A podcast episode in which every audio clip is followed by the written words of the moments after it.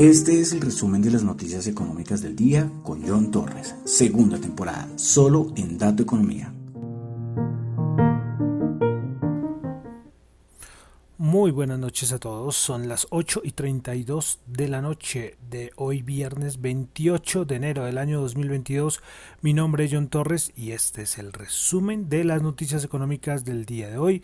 Saludos a los que me escuchan en vivo en Radio Dato Economía, los que escuchan el podcast en Spotify, no se les olvide de 1 a 5 calificarlos, lo que quieran, lo que quieran, de Apple Podcast de 1 a 5 también lo pueden calificar y también en YouTube. Pueden suscribirse al canal y vi 75, solo nos falta 5 para los 80. ahí vamos, ahí vamos en nuestra, en nuestra meta.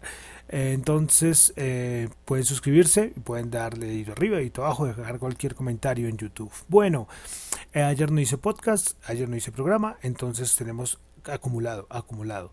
Y bueno, entonces vamos a comenzar con el resumen de las noticias económicas y recuerden que lo que yo digo acá son solamente opiniones personales, no es para nada ninguna recomendación de inversión. Bueno, vamos a confirmar que todo está perfecto, creo que sí sin cortina. Sí, a ver si este fin de semana me pongo a ver qué es lo que le pasa por la cortina, porque no funciona. y la musiquita ya me había acostumbrado, ¿no? Eh, y para las distorsiones esas de la voz, que a veces ocurría, también me ayudaba la, cortina, pero, pero, pero estamos sin cortina. Pero bueno, entonces vamos a comenzar. Enero 28. Comenzamos, hoy tenemos muchos datos macro, ¿eh? muchos. Pues comenzamos con Australia, índice de precios de productor 1.3% el trimestral y el interanual 3.7%. Vámonos a Europa, tuvimos el índice de confianza del consumidor de la eurozona del mes de enero menos 8.5. Eh, empezamos a tener datos de Producto Interno Bruto. Eh, son digamos que todo el mundo lo da como un oficial, pero son como estimación. Después ustedes ven que dice, ah, si se corrige, más adelante volverá a salir. Pero bueno, comenzamos con Francia. Dato trimestral 0.7% y el interanual 5.4%. Alemania trimestral 0. menos 0.7 menos 0.7 y el interanual 1.4%.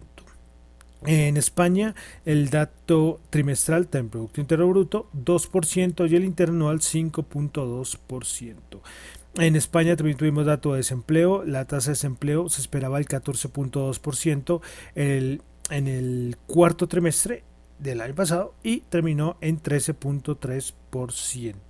Más datos macro, tuvimos el dato de confianza del consumidor en Italia 114.2, se esperaba 116.5. Tuvimos el dato de los índices del precio de productor en Francia, 1% el dato mensual y el interanual 17.7%. Los datos es que uno se acostumbra y es normal, ¿no? pero unos datos 17.6%. Eh, recordemos que tuvimos el, el, ¿cuál fue el que tuvimos el otro día? Que era el 20 y pico, si no estoy mal, o el de España creo que fue. Bueno, eh, seguimos lógicamente haciéndole seguimiento a todo lo que está pasando con Rusia, Ucrania. Eh, que vamos a resaltar varias declaraciones. El ministro eh, de Relaciones eh, Exteriores ruso, el apellido es Lavrov, pues dice que Rusia no quiere ir a la guerra, pero protegerá sus intereses si es necesario. también el presidente de Estados Unidos, Joe Biden, habló con, habló con el presidente de de Ucrania y lo que le dijo fue que tenía que estar muy pendiente porque para el presidente Joe Biden Rusia podría atacar el próximo mes de febrero. Recordemos que lo que les había dicho eh, hace, no sé, hace uno o dos podcasts y es que parece que todo el mundo está esperando que, que cuando se terminen los Juegos Olímpicos de Inviernos de China. Bueno, eh, a ver qué más. Bueno, y volver a a, volver a revivir la noticia de que Biden, Joe Biden podría mover tropas estadounidenses a Europa del Este y a varios países de la OTAN. Entonces esto sigue igualito, ¿eh? es igualito. Muchos dicen que se han retirado algunas tropas, además porque el invierno es bastante fuerte en algunas zonas, algunas tropas rusas, pero, pero las cosas siguen muy tensas, muy tensas. Bueno, continuamos a, ver, listo. Continuamos a Norteamérica, tuvimos dato de Producto Interno Bruto, el dato trimestral en Estados Unidos, 6.9% la primera revisión, se esperaba 5.5%. Subsidios de desempleo en Estados Unidos, nuevos subsidios 260 mil, se esperaba 265 mil, y los continuos 1.675.000, cuando se esperaba 1.653.000. Ventas de vivienda, eh, ventas de vivienda, ventas de vivienda usada en Estados Unidos, el dato mensual, una caída del 3.8% en el mes de diciembre y el interanual se, se mantuvo, no se mantuvo, no, quedó en menos 6,6%. Un dato importantísimo, tuvimos dato del sentimiento del consumidor de la Universidad de Michigan. Se esperaba 68.8 y resultó en 67.2. Expectativa de inflación a un año 4.9% y a 5 a 10 años 3.1%. Bueno, lo de la Reserva Federal Sigue dando mucho que hablar todo lo que dijo el señor Powell. Nosotros hicimos el análisis en el, en el podcast, en el programa podcast del día miércoles y sigue diciendo que lo que hizo Powell eh, no tiene sentido porque porque porque es que se contradijo a nivel de lo que aparecía en el comunicado, un montón de cosas como que como que el mismo estuviera como nervioso, eh, cometiendo errores. Recuerda que en el miércoles nosotros analizamos, eh, pero el problema es que es el presidente de la Reserva Federal, el banco central más importante del mundo, ¿sí? Entonces, cualquier error de comunicación pues, puede producir crash en el mercado y puede afectar a otros bancos centrales en el mundo. Pero bueno, a partir de esto, eh, por ejemplo, Bank of America dice que espera que la Reserva Federal suba las tasas 25 puntos básicos y en total serían siete veces este año. Recordemos que el señor eh, Powell dijo que, que no descarta que en cada reunión de la Reserva Federal se suba las tasas de interés. Entonces es totalmente lógico lo que dice Bank of America. Nomura también dice que espera que en marzo se suban las tasas de interés parte de la Reserva Federal 50 puntos básicos y 25 puntos básicos en mayo, en junio, en julio y en diciembre. Esto daría cinco aumentos de tasas en el 2020 22. Entonces esto de la Reserva Federal eh, ha dado mucho de qué hablar y seguirá, lógicamente, dando mucho de qué hablar. Eh, hoy empezaron a hablar, ya como pasó la reunión, pues empiezan a hablar nuevamente varios miembros de la Reserva Federal. Kashkari habló el día de hoy. Eh, y bueno, dijo, no tenemos ni idea cuántas, cuántas subidas de tasa de interés se van a tomar este año.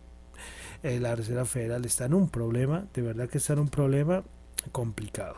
Bueno, pasamos a Colombia, hablando de bancos centrales, pues el Banco de la República, que es el Banco Central de Colombia, pues tuvo reunión y como siempre, ustedes saben que me gusta leer todo el comunicado. Bueno, entonces la Junta Directiva del Banco de la República decidió incrementar en 100 puntos básicos la tasa de interés de política monetaria. A ver, listo.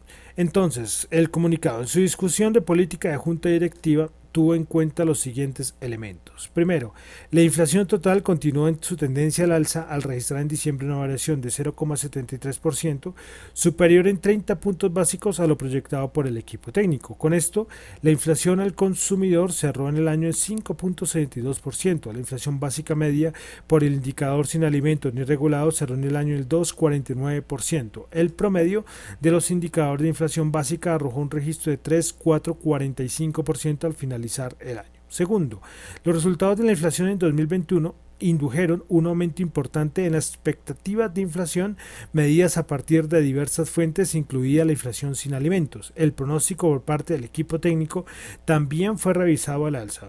Eso es un buen punto para, para resaltar. Y contempla que la inflación total y la inflación básica llegará al 4,3% y 4,5% en 2022 y 3,4% y 3 4% y 3,6% en 2023. Punto 3. El indicador de seguimiento de la economía para noviembre mostró que la economía continúa expandiéndose.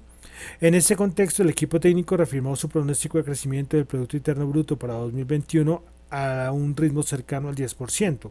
Con este crecimiento, el Producto Interno Bruto de todo 2021 superaría niveles el de 2019 y los excesos de capacidad existentes estarían por, por cerrarse.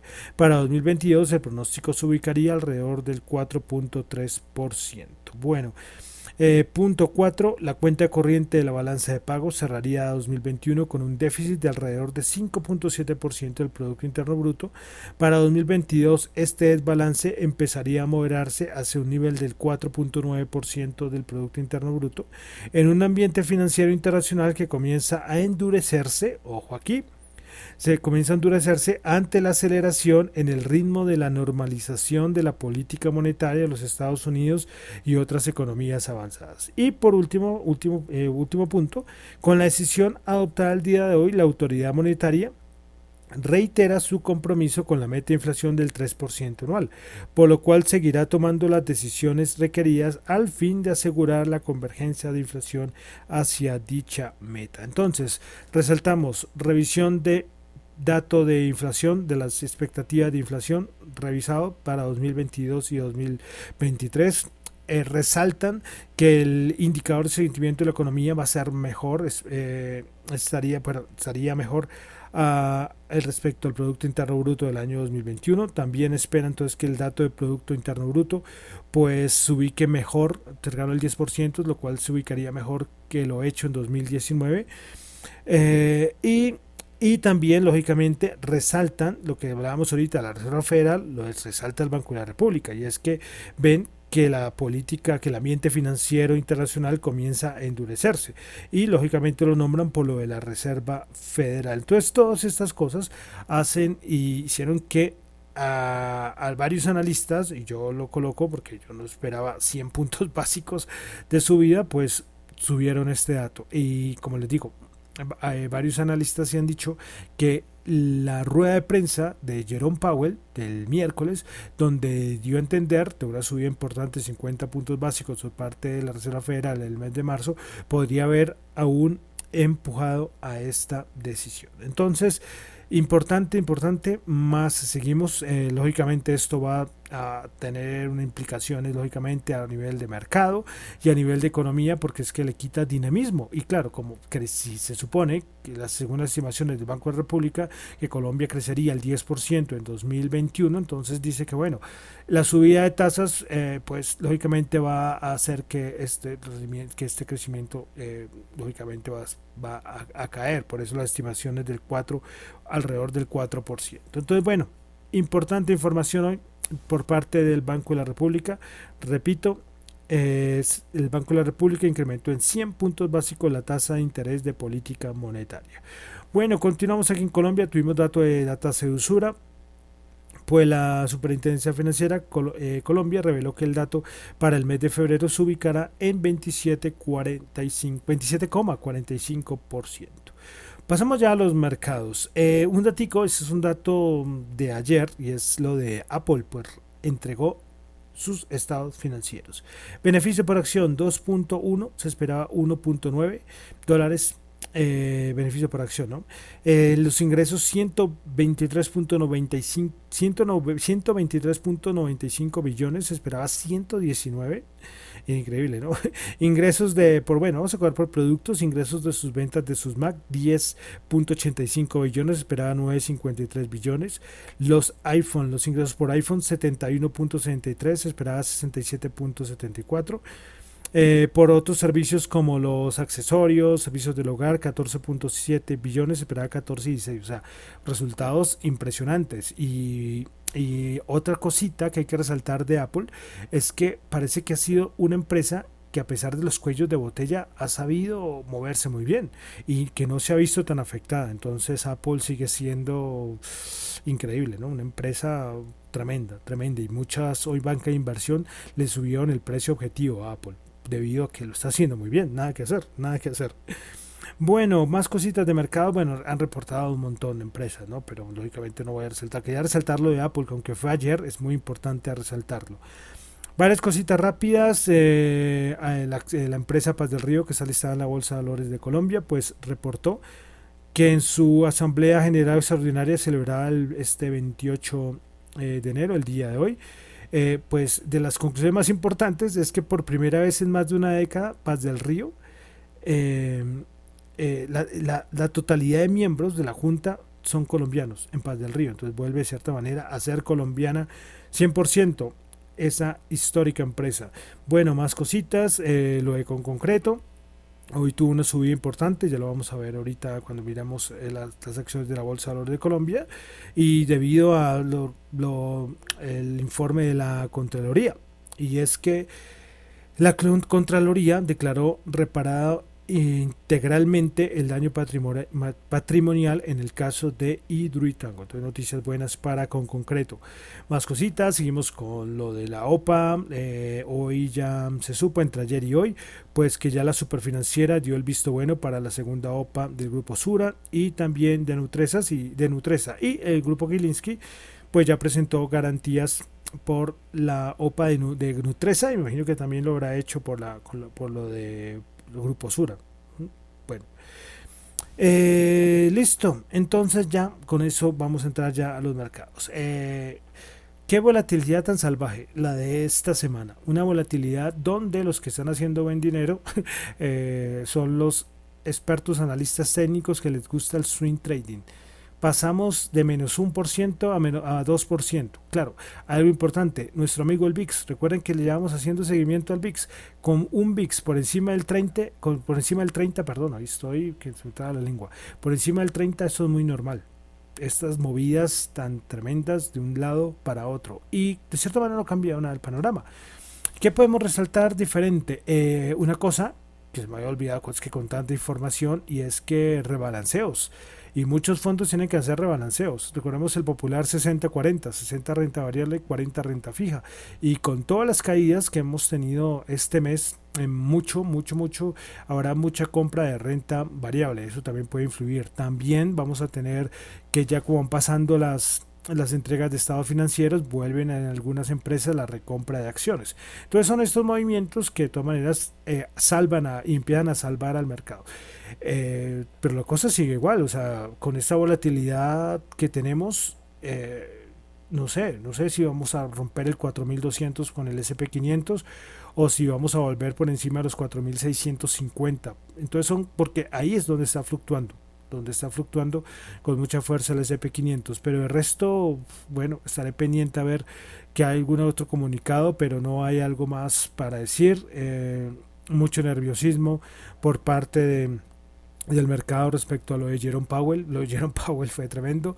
Eh, hoy cuando salió la noticia de Bank of de las siete subidas de tasas de interés en este año, inmediatamente también hubo caída de del mercado. Entonces vamos a ver, el mercado en algún momento tiene que descontar todo esto, pero, pero, pero, pero por la situación, eh, no sé si vamos a tener, voy a hacer esa encuesta, a ver si, si no la han hecho antes, ¿será que volveremos a ver máximos históricos en este 2022 basados en el contexto? Claro, hasta ahora estamos en enero pero la pregunta, la pregunta es válida hacérsela.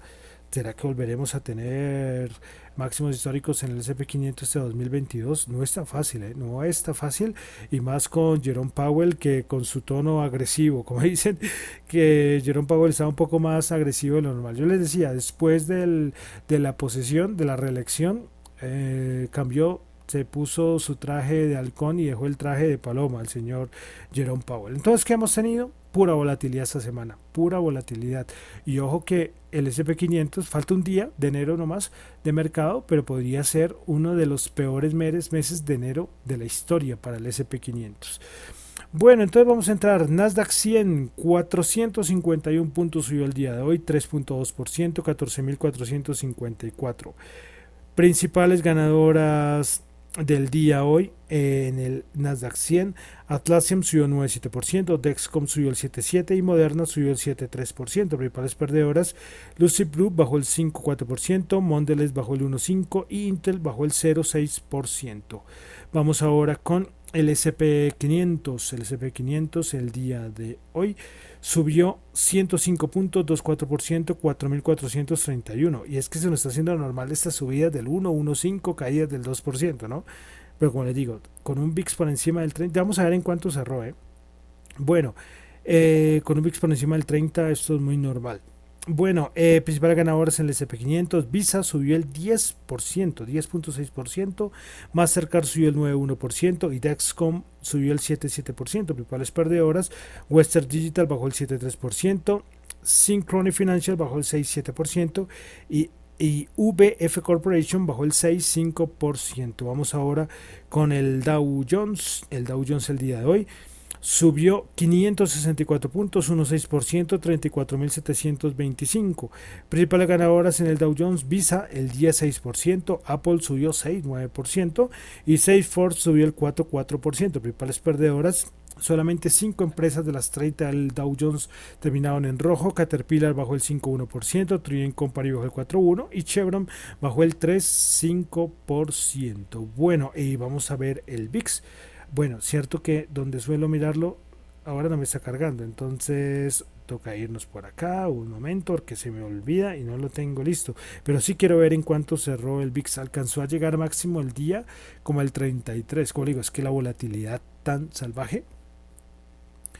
Eh, bueno, eh, ¿se acuerdan? ¿Recuerdan eh, ustedes, los que me escuchan, cuando hablábamos de, del VIX por allá, creo que era en diciembre, noviembre, diciembre? Que, el VIX estaba muy bajo, pero los futuros del VIX estaban muy altos. No sé si ustedes recuerdan lo que decíamos.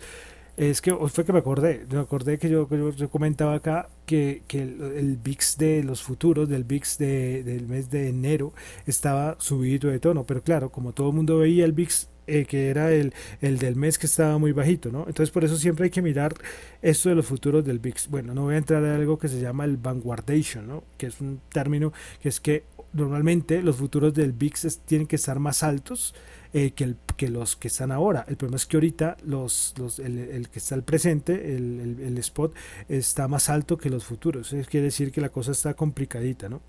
Bueno, entonces el VIX el día de hoy cerró en 27,6. Bueno, cerró por debajo de 30 por lo menos. A ver qué nos espera la siguiente eh, semana. Bueno, continuamos. A ver, ay, a ver, que no se me vaya aquí dañado nada. Es que como le digo, me hace falta la cortina, ¿eh? les, soy, les soy sincera, me hace falta la cortina. Bueno, Bolsa de Valores de Colombia, el Colcap subió 9.06%, 1529. Principales ganadores del día con concreto 11.11%, tremenda subida. ¿eh?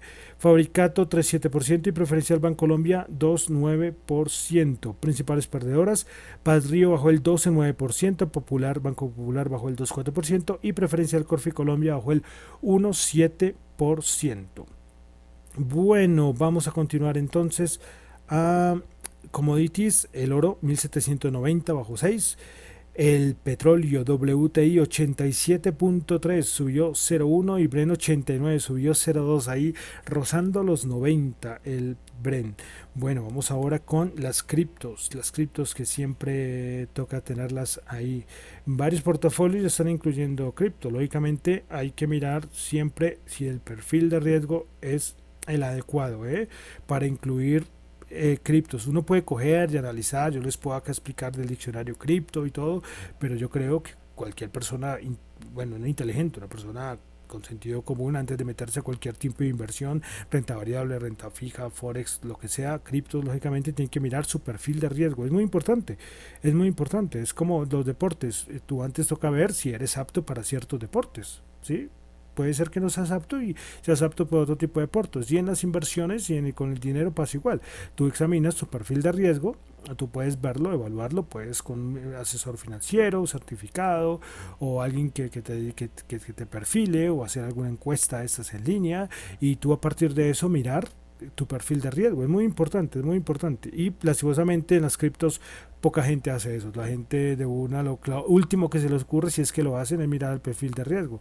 Entonces, claro, viene algún, algún proyecto y, y se te baja el 20% en un mes, tienes que, nada, te pone muy nervioso. Hombre, es que hiciste tu perfil de riesgo, creo que este mercado no era para ti. Entonces es importante, ¿no? Bueno, entonces, criptomonedas, Bitcoin subiendo el 1,8%, Ethereum subiendo el 5,7%, BNB subiendo el 0,1%, Cardano subiendo el 1%, Ripple subiendo el 1,2%, Solana subiendo el 1,4%, Terra bajando el 4%, Dogecoin subiendo el 1,3%, Polkadot subiendo el 1% y Avalanche subiendo el 5,8%. Bueno, vamos a cositas de criptos. Eh, a ver, a ver, ¿dónde está lo de aquí, lo que tenía de criptos? Que era una cosita. Eh, listo, eh, bueno. A ver, ¿dónde está? Que se me pierde. Listo. una cosita cripto y es que Facebook, bueno, el anterior Facebook, ¿no? El actual Meta, ellos estaban con su su cripto estable, su stablecoin que se llamaba Diem, que tuvo un montón, al principio se llamaba Libra, después le cambiaron el nombre a Diem y con un montón de problemas, porque antes tenía el patrocinio de Visa, Mastercard, bueno, un montón de empresas, y cuando los gobiernos empezaron a cerrarle las puertas, pues nada, Facebook le tocó hasta cambiar de nombre, pues se supo eh, que entre ayer y hoy eh, Diem Association, que es el consorcio fundado por Meta, por Facebook, en 2019 para construir su red de pagos, pues ha llegado a un acuerdo para vender sus activos tecnológicos y va a venderlo a una entidad enfocada a empresas de Bitcoin y blockchain. Entonces, eh, ¿será que entonces ya se despide? ¿Murió definitivamente Diem? Pues pareciera que sí, pareciera que sí. Entonces, eh, una, un proyecto que no, que, pintaba muy bien y parece que, murió.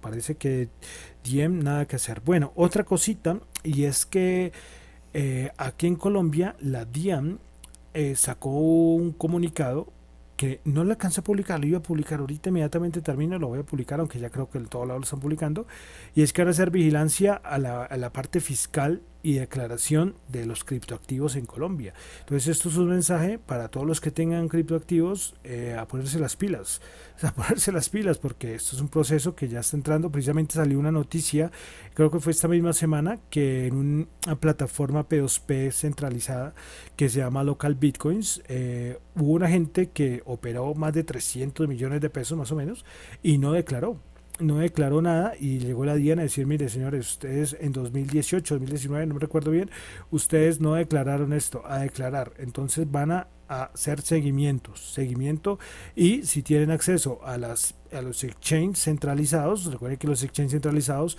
ustedes para registrarse ahora le piden a usted la cédula, el teléfono, el nombre, todos estos datos. Entonces hay que tener cuidado, hay cuidado, cuidado, cuidado. Y este año que toca declarar, entonces, a estar eh, pendiente, eh, coger, mirar la parte legal del asunto, lo que hay que declarar. Eh, recuerde que ahorita hay un vacío de cierta manera, pero, pero eso no quita que toque declarar. Entonces, eso es uno más como eh, un anuncio de interés para la sociedad, para los que tengan criptos en, en Colombia. Estar muy pendiente de eso, ponerse las pilas, a declarar, a evitar problemas de tributación y ya después miraremos si eso lo aclaran mucho más, pero por el momento hay que coger y declarar. ¿eh? los que hicieron movimientos, los que hicieron trade, eh, contactarse a la DIAN si es necesario. Eh, y, estar ahí con todas esas cuentas pendientes. El problema es que, claro, aquí como les digo, como hay ese vacío, entre comillas, a nivel tributario, pero eso no quita que toque declarar. ¿Listo? Entonces es importante, importante. Yo también me voy a poner en ello, Yo también me voy a poner en ello porque, porque uno, uno tiene que tener cuidado ¿eh? y revisar, es revisar muy bien. Y me parece muy bien que la DIAN coja y, diga de una vez, porque muchos dicen, no, pero es que nunca han dicho nada.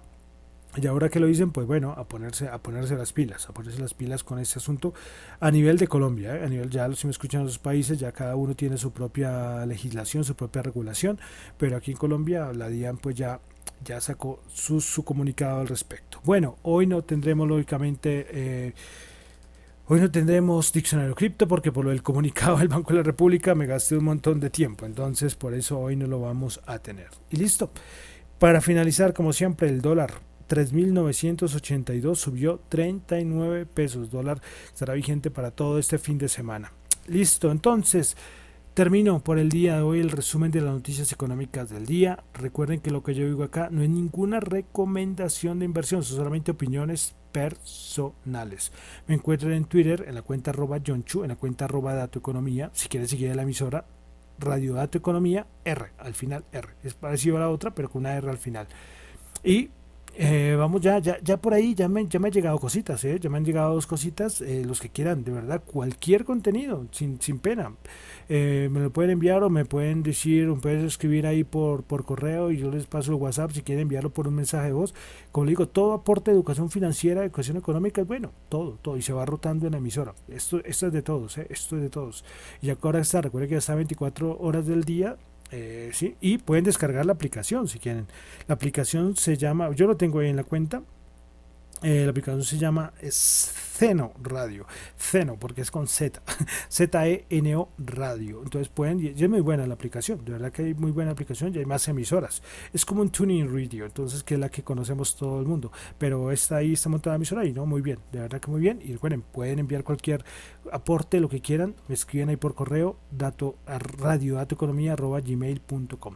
Y listo, entonces terminamos. Y como siempre, terminamos con música yo sé que los que escuchan el podcast solo escuchan pocos segundos, pero lo siento, lo siento, no pueden escuchar las canciones completas en su mayoría por asuntos de derecho. Me regañan, me jalan las orejas.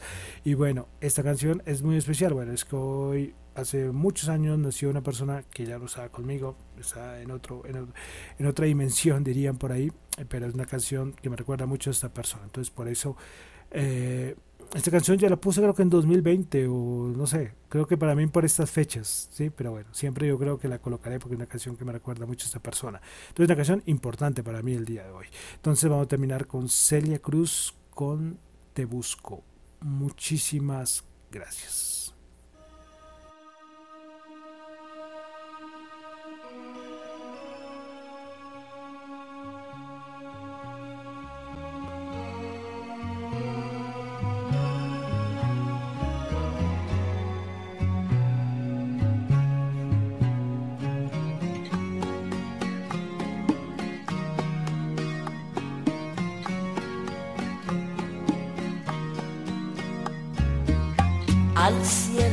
Mirada larga,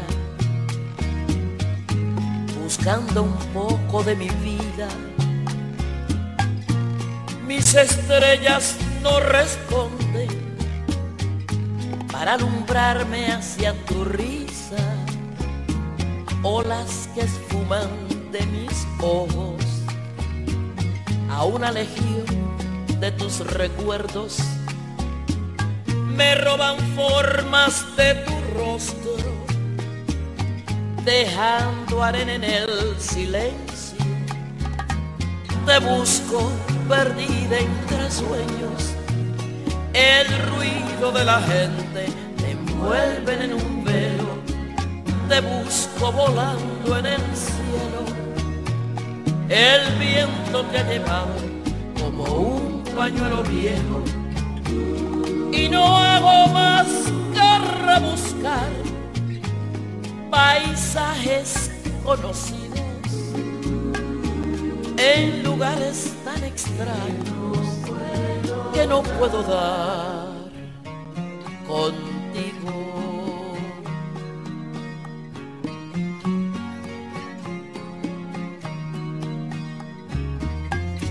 En cualquier huella de persigo una sombra te dibujo,